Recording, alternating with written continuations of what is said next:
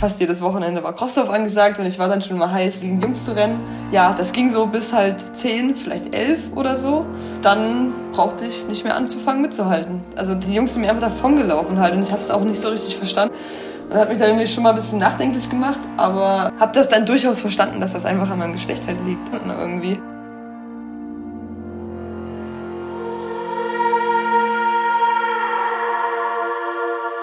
Last but not least, wie man so schön sagt, wir kommen zur vierten Folge zum Thema Geschlechter und Klischees bei den Bergfreundinnen. Das ist der Podcast für dein Leben mit den Bergen. Ich bin die Kadi und wie immer am Start mit Toni und Anna. Grüßt euch. Hallo. Und wie immer haben wir zum Abschluss eine Gästin. Ich habe über alles nochmal drüber nachgedacht und da ist mir was aufgefallen. Und zwar, dass wir diesen Monat uns ganz speziell mit Menschen auseinandergesetzt haben und sie kennengelernt haben, die irgendwie so eine kleine Leidenschaft für Tempo und steileres Gelände, will ich mal sagen, haben. Erst nämlich die Freeriderin Hanna, dann letzte Woche im Service Anja Schmidt, die auch super gerne zum Freeriden geht und Mountainbiken geht. Mhm. Und jetzt kommt noch eine Person, die da ja wahrscheinlich noch so ein bisschen einen draufsetzt, weil die einfach übelst schnell ist. Das stimmt allerdings. Nina Hoffmann ist wirklich vor allem durch ihre Geschwindigkeit in Erscheinung getreten. Sie ist Profi-Downhill-Fahrerin und Kadi, mhm. du hattest sie schon ziemlich lange auf dem Schirm, oder? Genau, hey Nina Hoffmann. Ich bin echt ein bisschen neidisch, Anna, dass du das Interview mit ihr geführt hast, weil der Vorschlag kam schließlich von mir. Hm. Schließlich ist sie sowas wie, ja, Idol ist ein bisschen viel gesagt, aber ich beobachte ihren Weg schon eine ganze Weile. Nina Hoffmann fährt Downhill Mountainbike und hat damit erst relativ spät angefangen irgendwie 2015 erst und allerspätestens 2019 hatte sie dann jeder, der sich irgendwie für Mountainbiken oder Downhill Mountainbiken interessiert, auf dem Schirm, weil sie nämlich eine totale Senkrechtstarterin war und super viel abgeräumt hat. Sie hat dann auch als erste deutsche Mountainbike-Athletin seit mehr als 20 Jahren einen Weltcup gewonnen ja, sowas gab schon super lange nicht mehr, so eine gute Mountainbike-Sportlerin aus Deutschland. Und deswegen finde ich sie natürlich super und bin voll gespannt, was sie dir aus dieser Downhill-Mountainbike-Welt, die in meinem klischeebehafteten Kopf ja durchaus relativ männlich noch ist, über unser Thema erzählt. Ja, genau letzteres ist der Grund, weshalb sie so gut zu diesem Thema passt. Und es gibt aber auch noch einen zweiten Grund, weshalb Nina Hoffmann perfekt ist, um uns was zu erzählen über Geschlechter und Klischees im Profisport. Nämlich ist das Downhill-Fahren nicht die erste sportliche Disziplin, die sie professionell betreibt. Vorher war sie nämlich Speerwerferin. Spannende Kombi. Auch dieses Jahr steht wieder vieles für sie an. Wieder Weltcup, hoffentlich WM. Und die Frau hat, ich würde mal sagen, zwar heimlich, aber Großes vor. Hallo Nina, voll schön, dass du heute Abend Zeit hast. Ja, hallo, danke, dass ihr mich eingeladen habt. Freue mich aufs Gespräch. Ja, gerne. Du bist ja ein Shootingstar der deutschen Downhill-Szene. ja, kann man so sagen, vielleicht, ja. Da wippt sie mit dem Kopf. hey, also ich habe mir so ein paar Rennberichte angeschaut. Ja. Und das hört sich für mich dann unter anderem so an, du bist irgendwo, es schüttet seit Tagen. dann fliegst du im Training immer wieder hin, der Körper tut weh ja. und jetzt sollst du eine Strecke runterfahren, die gefühlt aus nassen Wurzeln besteht oder so. Und tonnenweise Schlamm. genau, tonnenweise Schlamm und überhaupt auch Wetterbedingungen, bei denen du oder Mann sich eigentlich niemals aufs Fahrrad setzen würde. So hört sich das an. Ja. Da stellt sich dann mir die Frage, welche Rolle spielt im Profisport denn der Spaß? Also grundsätzlich ähm, macht es im Schlammfahren schon Spaß. Ähm, das Problem ist, wenn die Bedingungen so werden wie in Leogang und das Ganze eigentlich unfahrbar wird, äh, dann macht es halt nicht mehr ganz so viel Spaß. Leogang war aber auch eine wirkliche Ausnahme. Also da hast du dir jetzt wirklich einen Rennbericht rausgepickt. Ähm der ja das Worst-Case-Szenario so ein bisschen ähm, gezeigt hat. Auch bei mir persönlich, weil ich einfach viel gestürzt bin und mit mir zu kämpfen hatte und äh, mit allem drum und dran. Das läuft natürlich nicht jedes Wochenende so und es gibt auch Rennen, wo ich kein einziges Mal hinfalle, mir nichts wehtut und ich mich richtig auf den Rennlauf freue. Zum Beispiel Leogang 2019. Da bin ich halt einfach kein einziges Mal hingefahren. Es hat alles super funktioniert und ich hatte einfach richtig Lust und Spaß an der ganzen Sache und dementsprechend gut ist dann auch das Rennen gelaufen. Okay, ja. Wo hört dann der Spaß auf? Wenn Schmerzen kommen, also das ist bei mir so ein Punkt, dann kann ich nicht mehr frei fahren. Und wenn ich früh halt aufstehe, der ganze Körper tut weh und ich würde jetzt eigentlich, wenn ich mich entscheiden könnte, mich lieber ins Bett legen und ähm, Ruhe machen oder mich von der Physio behandeln lassen. Stattdessen muss ich aber wieder aufs Rad, weil heute steht die Quali an. Ja, dann macht das halt nicht mehr ganz so viel Spaß. Man steigt dann halt aufs Rad und meistens muss ich ganz ehrlich sagen, nach der ersten, zweiten Abfahrt geht's oft. Radfahren geht tatsächlich meistens, auch wenn schon einiges wehtut. Und man findet dann oft auch irgendwie wieder ein bisschen Flow. Das ist dann auch ein Kopfding ganz oft, dass man einfach halt, naja, dann halt muss und irgendwann geht's dann schon wieder. Aber ja, wenn die Schmerzen zu groß sind, dann, dann wird's einfach nur noch Qual. Okay, verstehe. Du fährst jetzt seit 2015 Downhill Mountainbike, ne? Ja, das genau. ist sechs Jahre her. Ja davor. Also liest man so höchstens mal mit dem Fahrrad zur Schule, aber sonst nicht großartig. Ja, das trifft es eigentlich genau. Und dann bist du mega zügig vom Hobby ins Rennlevel geraten. Ja.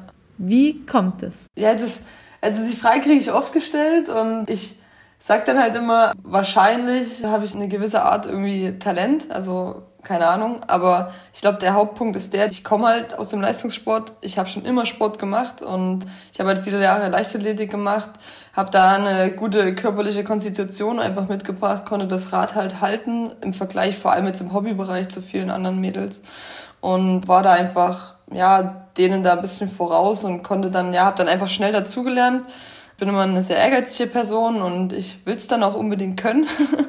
und ähm, habe mich auch gleich von Anfang an viel mit Fahrtechnik beschäftigt und die Sache einfach gleich richtig gelernt oder vieles, denke ich, richtig gelernt und so halt einfach dann ja mit einer guten Portion Ehrgeiz ja große Schritte vorangemacht. Und halt natürlich auch viel Training. Ich habe mein Training auch sehr umgestellt, weil ich hatte zwar Kraft, aber ich hatte keine Ausdauer und die musste erst mal kommen über die ersten zwei, drei Jahre. Also jetzt hast du schon so ein bisschen angekratzt, weil Sport ist ja das eine, aber das Kompetitive, dass man halt Bock drauf hat, so in den Wettkampf ja. zu gehen, ist das andere. Was magst du denn daran? Ich glaube, ich bin einfach jemand, der sich irgendwie gerne mit anderen Leuten vergleicht und der gerne. Mhm. Also ich versuche, wenn ich was mache, es halt möglichst gut zu machen und für meine Verhältnisse am besten zu machen. Und dann möchte ich mich halt gerne mit anderen vergleichen, um zu wissen, wie gut ist das jetzt, was ich hier kann. Also es war schon in der Schule so, es war schon in meinen anderen Sportarten so, dass ich halt irgendwie es war für mich gar keine Diskussion, dass ich nicht an Wettkämpfen teilnehme. Irgendwie war das, ich habe immer Sport gemacht, um an Wettkämpfen teilzunehmen und mich halt zu vergleichen. Und das irgendwie gibt's mir das auch, weil ich dann weiß, wo ich stehe, weil ich weiß, wo meine Schwächen sind, vielleicht auch meine Stärken und halt entsprechend daran arbeiten kann und mich verbessern kann und weiß nicht, vielleicht da so ein bisschen perfektionistische Züge hier und da. ja. Kennst du auch dieses Vorurteil, Frauen seien weniger kompetitiv als Männer? Ist mir so eigentlich gar nicht so bekannt. Ähm, nee? Nee, ich kenne genügend Frauen, die sehr, sehr ehrgeizig und kompetitiv sind. Vielleicht aber auch, weil ich mich genau mit solchen Personen die ganze Zeit umgebe und da so ein bisschen in meiner Bubble bin. Da habe ich vielleicht gar nicht so den richtigen Weitblick auf die Sache, weil ich halt einfach schon immer im Sport ja, aktiv war und es da auch genügend Mädels gibt, die einfach, einfach Gas geben. Ja. Ja, gutes Stichwort, Gas geben. ähm, kannst du so ein bisschen erklären, worauf es beim Downhill ankommt und mhm. wie sich das so anfühlt. Also was ist das für ein Sport? Ich versuche es immer mit Skiabfahrt zu vergleichen, weil das okay. kennen, denke ich, viele und hat vielleicht der eine oder andere auch schon gemacht. Und bei uns geht es halt auch darum, so schnell wie möglich den Berg runterzufahren und dann halt gewisse Hindernisse dabei zu überwinden. Und beim Downhillfahren, weil es einfach auch ein Risiko- und Extremsportart ist, ist es halt für mich, finde ich, sehr wichtig, dass man nicht mit Angst fährt und nicht Angst vor vielen Dingen hat, weil dann passieren halt oft Fehler, dann stürzt man und verletzt sich und so weiter. Man muss halt immer eine gewisse Portion Respekt mitbringen vor der Strecke, vor Sprüngen, vor technischen Passagen, die man fährt, aber man sollte halt nicht mit Angst fahren. Und ich glaube, wenn man den Punkt überschritten hat, dann kann man da richtig viel Spaß haben auf so einem Fahrrad. Und ich sage immer zu jedem, der nicht weiß, wie das ist, versucht euch mal die Möglichkeit zu nehmen, euch auf ein vollgefedertes Rad zu setzen und nur mal, es reicht eigentlich schon den Schotterweg runterzufahren, weil das war mein erstes Erlebnis, als ich 2014 das erste Mal auf einem vollgefederten Rad saß, war krass. Das Fahrrad macht ja alles. Ich muss ja gar nichts mehr machen. Und es ist so viel plötzlich möglich. Und man kommt dann so in so einen Flow rein, wenn das Fahrrad unter einem arbeitet, über alles drüber und mhm. ach, es ist ein ganz unbeschreibliches Gefühl, wenn man dann noch irgendwo in den Bergen ist, wo super gutes Wetter, super gute Aussicht, mega cooler Trail, ähm, ja, keine Ahnung, ich habe bisher viele Leute schon anstecken können mit dem Mountainbike-Virus. Und die klassische Downhill-Bikerin, was ist das für eine Person? Schwer zu sagen. Ich denke auf jeden Fall eine sehr entspannte und offene Person, die einfach Bock aufs Leben hat und irgendwie so Bock auf das, also auf, so ein bisschen auf Freiheit vielleicht auch hat, weil ich das verkörper ich immer so mit Mountainbiken allgemein und auch Downhill fahren. Diese Verbundenheit auch mit den Bergen einfach und seinen Sport da machen können. Und ich glaube, so diese die Downhill-Fahrerin macht dann irgendwie doch auch nochmal so ein bisschen das, das eher ehrgeizige und vielleicht auch das Kompetitive aus, weil ein normaler Mountainbiker, der fährt halt Mountainbike, weil das ihm Spaß macht. Der hat vielleicht einen Enduro, mit dem er auch mal einen Bikepark fährt oder vielleicht ein bisschen Urlaub macht, aber ein richtiger Downhiller fährt tendenziell auch Wettkämpfe und der ist dann durchaus schon darauf bestrebt. Ich glaube auch so ein bisschen Adrenalin-Junkie-mäßig. Ähm ja, höher, schneller, weiter, irgendwie alles besser zu machen und noch größere Sprünge zu springen oder die Passage noch schneller zu fahren.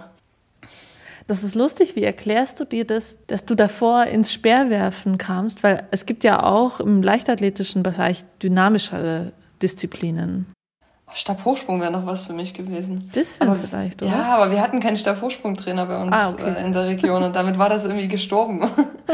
und dann ist für mich Speerwerfen die Disziplin, die danach kommt. Die hat nämlich doch sehr viel auch mit am Ende Ästhetik und äh, Koordination von Gliedmaßen zu tun und gar nicht so viel mit Kraft. Also mhm. mein Problem war immer, dass ich einfach nur dran gekloppt habe, sage ich mal, an den Speer und nicht genügend Präzision mitgebracht habe. und der Punkt ist, warum ich nicht schon eher zum Fahrradfahren gekommen bin. Ich glaube, ich wäre schon eher zum Radfahren gekommen, wenn ich die Möglichkeit einfach gehabt hätte. Mhm. Aber für meine Eltern stand das nie zur Debatte, mir ein teures Fahrrad oder so zu kaufen. Und mhm ich hatte nie die Leute um mich herum, die da irgendwie diesen Sport gemacht haben und ich war schon immer, ich habe schon seit ich sechs bin, habe ich schon Leichtathletik gemacht und dann war das für mich immer so ein Ding, natürlich mache ich Leichtathletik und habe mich dann so voll darauf versteift, habe aber schon die ganze Zeit in meiner Freizeit, also ich kann Skifahren, ich kann Snowboard fahren, ich war, ich habe ein Trampolin im Garten gehabt und habe da Doppelsalti probiert und so eine Sachen, also ich war schon immer jemand, der eher, der das Adrenalin sich dann irgendwie doch schon noch irgendwo gesucht hat. Ja. Ne? Und ich glaube, das habe ich jetzt halt irgendwie in einem Downhill-Fahren, in dem Mountainbiken gefunden ja. und äh, ja, einfach die perfekte Sportart für mich gefunden. Mega gut. Das erinnert mich total an das Interview, das Toni letzte Woche mit ihrem Gast Anja Schmidt geführt hat. Die Anja, die hat in Österreich das Projekt Exploristas gegründet. Und mhm. zwar geht es denen darum, die Sichtbarkeit von weiblichen Vorbildern im Sport zu untersuchen und aber auch zu erhöhen. Hm. Und die stehen kurz vor der Veröffentlichung einer großen Studie und in diesem Interview hat Anja schon mal so ein kleines Ergebnis der Untersuchung der medialen Berichterstattung geleakt gewissermaßen, hm. schon mal kundgetan. Hm. Und zwar nämlich, dass beim Bildmaterial, das von männlichen Profis so verbreitet wird, da überwiegen ja. Bilder in Action sozusagen. Ja. Und bei weiblichen Profis, da überwiegen die Bilder auf dem Podium und die mit einem Lächeln, wo man das Gesicht erkennt mhm. und so die Geschichten. Mhm. Für mich, als ich das gehört habe, habe ich gedacht, boah, krass, das entspricht einfach so sehr diesem Klischee von, ja, Männer sollen bitte irgendwas machen und Frauen sollen bitte irgendwie aussehen. Mmh. Also mich überrascht es jetzt gar nicht, dass du das sagst, weil mhm. ich habe vorhin erst noch mit einem Kumpel nochmal über die Sache diskutiert. Ich habe gesagt, ich habe nachher einen Podcast, ähm, wir haben einfach genau über das Thema nochmal so geredet. Und dass ich halt gesagt habe, ja, ich als Frau kann halt einfach, vor allem in diesen Action-Sportarten, ich kann nicht so krasse Sachen wie die Männer. Und dann poste ich sowas auch nicht und zeig mich so auch nicht. Also Klar ist es vielleicht jetzt mal aufs Mountainbike bezogen, ich kann halt das Hinterrad umsetzen und das Vorderrad nachziehen, das ist ganz cool, aber das ist kein krasser Trick, weil die Jungs machen das halt dreimal besser und machen das nicht 180 Grad, sondern 360. Mhm. Und als Frau halt dorthin zu kommen, wo die Männer halt sind, dass das halt vergleichbar ist, das ist einfach super schwer und dann denke ich mir halt immer so, also ich persönlich jetzt einfach, ja, dann poste ich das lieber nicht und poste lieber, zum Beispiel bei mir kommen einfach auch Bilder, auf denen ich lächle oder auf dem Podium stehe oder halt einfach, ja, neben meinem Fahrrad stehe und lächle. Das kommt einfach viel besser irgendwie in, in sozialen Medien zum Beispiel an, als wenn ich jetzt versuche, irgendwelche Kurven krass schnell zu fahren, was ich gar nicht so gut kann wie die meisten Männer. Und damit pusht man sich vielleicht selber auch irgendwie so in diese vielleicht nicht unbedingt Klischees, aber in diese Richtung halt mhm. rein, weil es halt irgendwie auch, weil es schwer ist, als Frau an die Männer ranzukommen in so einer Sportart wie bei uns jetzt. Also jetzt nicht aufmerksamkeitsmäßig, sondern leistungsmäßig, ne? Mhm, mhm. Genau, ja, ja. Ja, die machen halt einfach krassere Sachen als wir, leider. Ja, aber wieso ist es so? Wieso machen die krassere Sachen? Ja, weil die ein bisschen anders ticken im Hirn. ich weiß nicht. Also zum einen sind die natürlich einfach körperlich uns überlegen. Und wenn man dann halt beim Downhill-Fahren es jetzt mal darauf bezieht, die können einfach das Fahrrad halt schneller fahren, weil sie das halt einfach besser halten können. Und damit sieht es krasser aus. Mhm. Aber das ist auch einfach so, dass Männer risikobereiter sind und sich einfach dadurch mehr Sachen trauen. Und ich würde nie und nimmer äh, einen, weiß ich nicht, 20, 25 Meter Sprung springen. Und mhm. weiß ich nicht, was bei denen aushakt, aber die sagen sich halt, yo, easy, mach ich. Natürlich auch nicht alle, ne? Aber ähm, ja, die pushen das Limit halt irgendwie ganz anders. Und mhm. ähm, ja. Sagst du das als Psychologiestudentin oder sagst du das als Sportlerin? Vielleicht beides. Ich weiß nicht so ganz. Ich tue mich da natürlich auch in meinem Studium so in gewisser Weise mit beschäftigen und versuche halt darin Erklärungen zu finden, weil ich versuche auch die ganze Zeit zu verstehen, warum wir in Anführungsstrichen so viel langsamer sind als Männer. Und klar ist halt der körperliche Faktor und der ist halt irgendwann ausgereizt und ich kann nicht mehr trainieren, als ich trainiere und dann geht halt nicht. Aber ich glaube, das ist halt die psychische Komponente einfach noch ganz ja, es ist einfach so, dass die Frauen auch in gewisser Weise biologisch gesehen halt einfach einen bisschen größeren Selbsterhaltungstrieb haben. Mhm. Also es ist tendenziell so halt, dass ja einfach nicht so risikobereit sind wie Männer. Das mhm. haben Studien schon ohne Ende gezeigt. Und ich glaube, das ist einfach ein großer Fakt in unserer Sportart, dass wir, also ich muss mich da, glaube ich, viel mehr öfter überwinden halt, als Männer da irgendwas zu machen. Trotzdem denke ich, dass man das auch lernen kann als Frau und sich da auch, also ich bin zumindest immer dran, das zu verbessern und daran zu arbeiten. Jetzt hast du zwei Sachen erwähnt, halt die Physis ja. und psychische Sachen, die aber sozusagen auch biologisch ähm, sich manifestieren. Aber es gibt ja auch einfach die Folgen von Erziehung und mhm. auf jeden Fall. Wie kommt es denn zum Beispiel, dass du schon eine risikofreudige und Adrenalin-Junkie-Person geworden bist? Sehr, sehr interessant, weil meine Schwester, zwei Jahre jünger als ich, ist das komplette Gegenteil von mir. Ah, echt? Also sie fährt jetzt seit neuestem Rennrad, aber ich habe sie letztens mit dem E-Bike mit ins Gelände genommen und die hat bergab lieber geschoben, weil ähm, das ist ja einfach viel zu krass. Sie hat aber immer früher zu mir gesagt, ich bin froh, dass du als große Schwester damals da warst, sonst wäre ich wahrscheinlich noch mehr Prinzessin geworden. Weil ich habe sie früher halt dann schon immer mitgezerrt und komm mit aufs Trampolin, du musst jetzt eine Vorwärtssalto üben und so weiter und so fort. ich weiß nicht. Also meine Eltern sind auch eher meine Mutti zumindest auf jeden Fall draufgängerischer Typ und äh, das einfach vorgelebt halt, hat früher auch selber viel Sport gemacht und ja, ich habe mich halt irgendwie schon immer viel mit Jungs umgeben. Ich weiß nicht, woher das kommt, aber vielleicht war das natürlich dann auch ein Grund, wenn man sich immer viel mit Jungs halt abhängt und zu tun hat, dass die ja natürlich dann auch in die Richtung pushen, dass man irgendwie auch ein bisschen risikobereiter wird. Aber ich habe es natürlich auch gesucht halt, also in gewisser Weise war da schon vielleicht genetisch irgendwas anders. Also ich gebe dir auf jeden Fall recht, die Genetik ist das eine, aber die Umwelt ist halt natürlich ein ganz, ganz großer Einfluss. Wenn meine Eltern vielleicht anders gewesen wären und mich viel mehr zurückgehalten hätten in vielen Sachen, dann wäre ich gar nicht jetzt hier, wo ich wäre. Aber die haben mich auch einfach machen lassen und mich eigentlich immer in allem unterstützt, worauf ich Lust hatte. Und ähm, ja. Voll schön. Und in deinem sportlichen Werdegang, also ob jetzt im Bereich Leichtathletik oder Biken, gab es da für dich so Schlüsselerlebnisse, wo du gemerkt hast, es macht einen Unterschied, welches Geschlecht du hast. Ja. Egal jetzt, ob zu deinem Vorteil oder zu deinem zu Nachteil. Nachteil. ja. Ja? In unserer Trainingsgruppe früher, als wir, wie alt waren wir, vielleicht so acht, neun, zehn oder so, natürlich auch immer mit Jungs trainiert und ich war immer genauso schnell wie die. Also wir haben vier Crosslöwen teilgenommen mhm. und ähm, war halt dann immer Samstag oder Sonntag, eigentlich fast jedes Wochenende war Crosslauf angesagt und ich war dann schon mal heiß, äh, gegen Jungs zu rennen ja, das ging so bis halt zehn, vielleicht elf oder so. Ja. Und dann brauchte ich nicht mehr anzufangen mitzuhalten. Die Jungs sind mir einfach davongelaufen halt und ich habe es auch mhm. nicht so richtig verstanden irgendwie. Damals halt, dass ich jetzt irgendwie, also ich habe viel mehr trainiert als die Jungs, weil ich damals schon so ehrgeizig war. Und wir hatten so ein paar in der Trainingsgruppe, die kamen halt irgendwie ein, zwei Mal die Woche zum Training und haben da auch mehr rumgegeigelt, als dass sie Training gemacht haben und waren mhm. am Wochenende trotzdem schneller als ich. Und ich bin halt irgendwie drei, viermal die Woche zum Training gegangen. Und hat mich da irgendwie schon mal ein bisschen nachdenklich gemacht, aber habe das dann durchaus verstanden, dass das einfach an meinem Geschlecht halt liegt. Mhm. Und ähm, ja, wenn die Pubertät kommt und die Jungs sich dann irgendwann halt weiterentwickeln, also mit vor allem, ich habe mit 13, 14 eigentlich die gleichen Leistungen erbracht in der Leichtathletik, wie ich da mit 17, 18 ungefähr erbracht habe. Ähm, ah, weil es einfach mhm. durch die Pubertät, Gewichtszunahme etc. so schwer war, die Leistung aufrecht zu erhalten. Wenn ich jetzt zurückblicke, was ich mit 13 schon geleistet habe, da bin ich halt irgendwie 10 Kilometer in 50 Minuten gelaufen. Also da müsste ich mich jetzt richtig ranhalten, dass ich das jetzt schaffe. Mhm. Aber damals war ich halt noch klein und leicht mhm. und äh, halt noch nicht so fraulich wie jetzt. Und da merkt man dann schon, die Jungs werden besser und wir halt nicht. Und hat dann an der Stelle es irgendwie gut getan, ein weibliches Vorbild zu haben?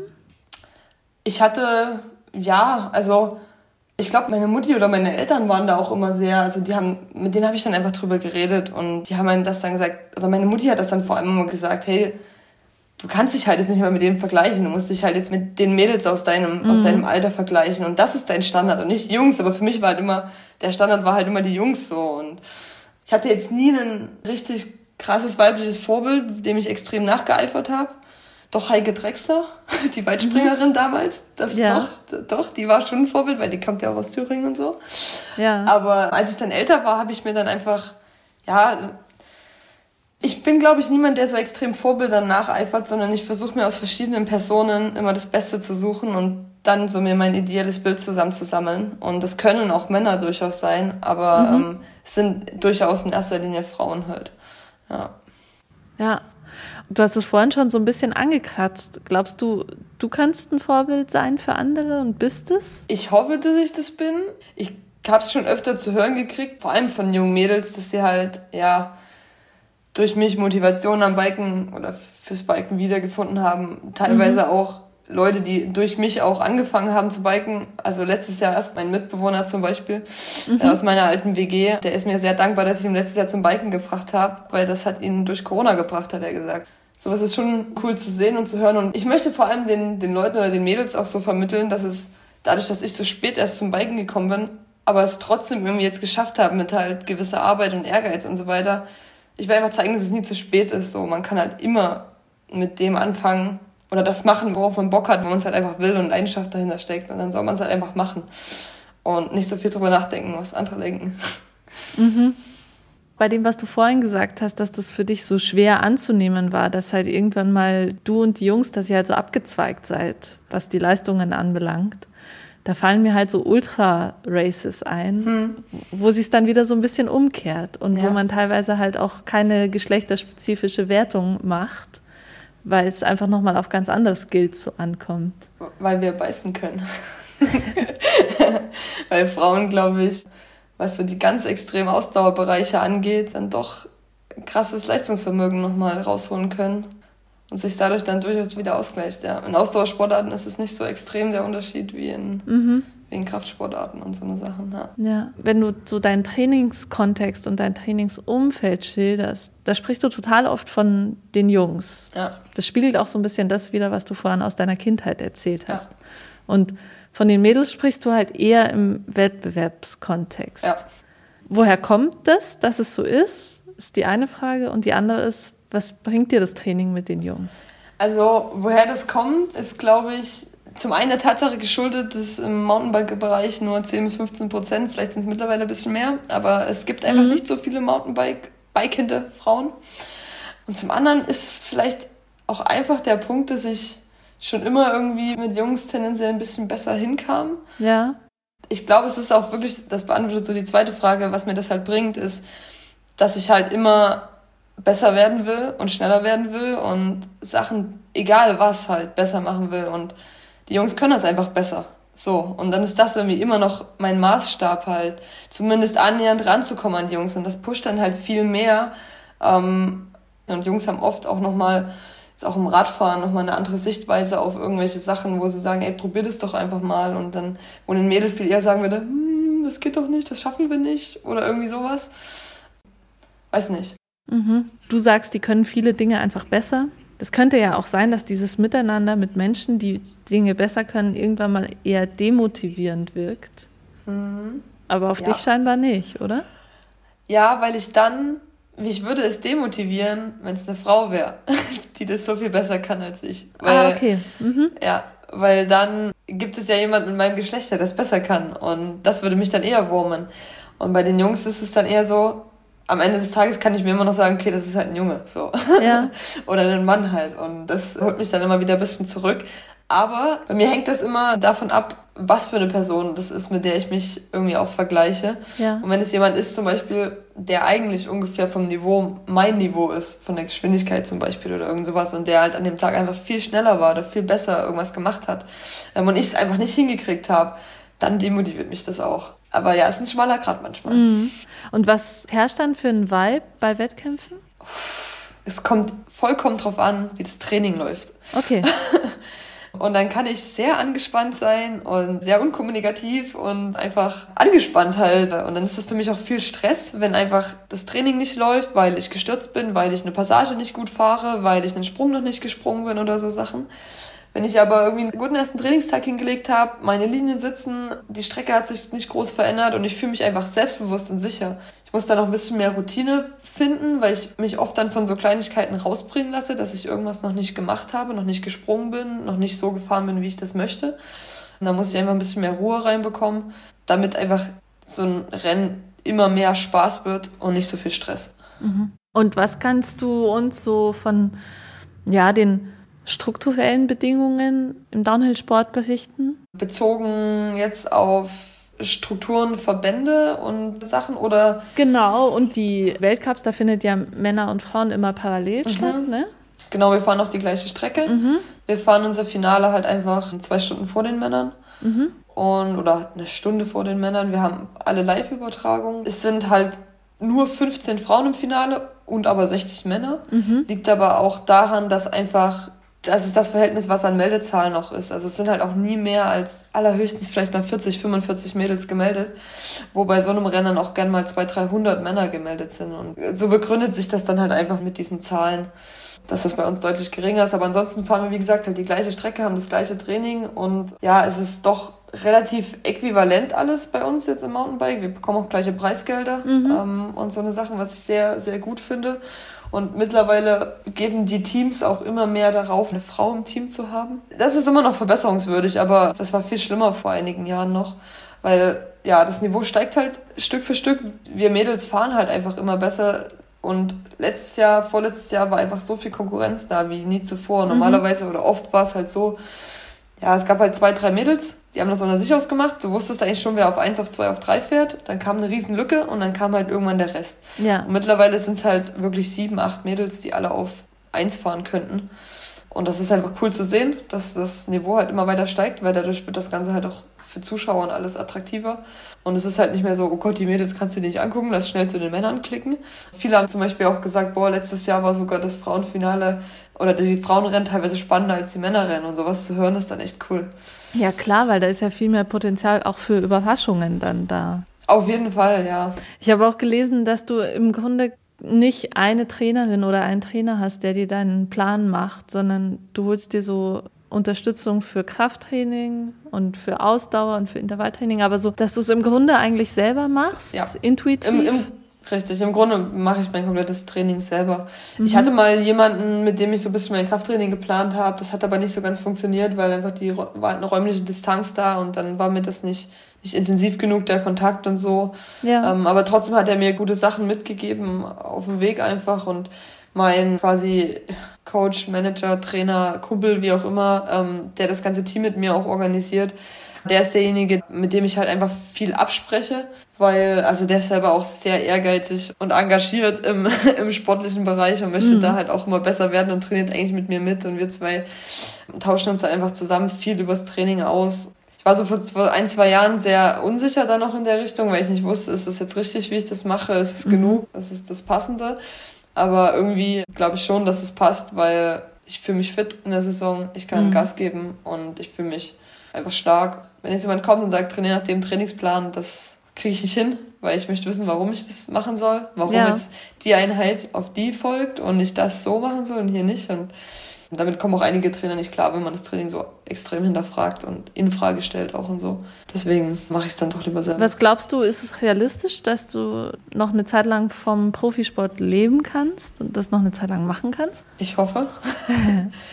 ich hoffe doch, ja. Ich bin zwar jetzt schon 24 mittlerweile, aber ich hoffe, dass ich schon noch ein paar Jahre im Downhill-Zirkus mitfahren kann und davon leben kann erstmal. Und dann schauen wir mal, wie es dann weitergeht. Ich meine, ich habe jetzt mein, mein Studium, das mache ich jetzt auch demnächst mal fertig. Das heißt, ich habe da auch noch ein bisschen was in der Hinterhand, aber mhm. ähm, ich könnte mir auch super vorstellen, irgendwo in der Mountainbike-Industrie irgendwo anzufangen oder wer weiß. Was wünschst du dir denn für die Zukunft? Jetzt muss jetzt nicht beruflich sein, sondern ja, für dieses Jahr, was steht für dich so auf dem Plan? Ich glaube, so grundsätzlich wünsche ich mir immer für die Zukunft, dass ich mit dem, was ich mache, zufrieden bin ich mag es mir, mir gar nicht so extrem hohe Ziele zu setzen und sagen, ich möchte dieses Jahr Gesamtweltcup-Siegerin werden oder so, weil das baut immer so unnötigen Druck auf.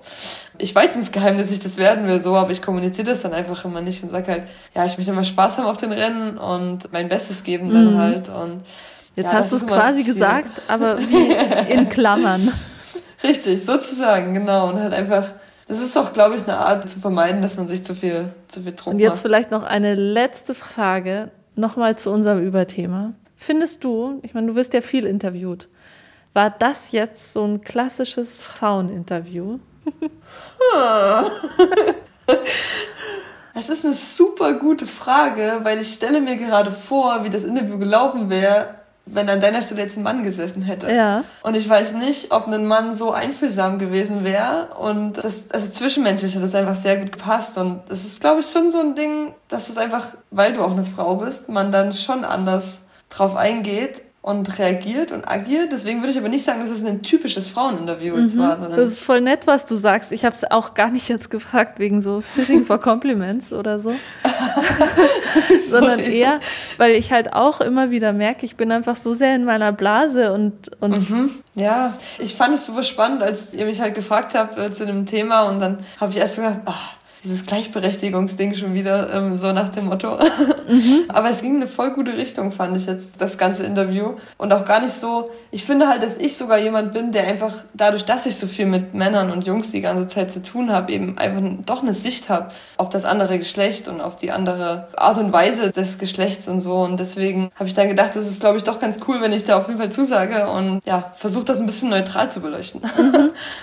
Jetzt haben wir das Thema zwar nicht bis in die hintersten Ecken ausgeleuchtet, ja. aber du hast einen mega schönen, coolen Einblick in deine und in die Downhill-Welt gegeben.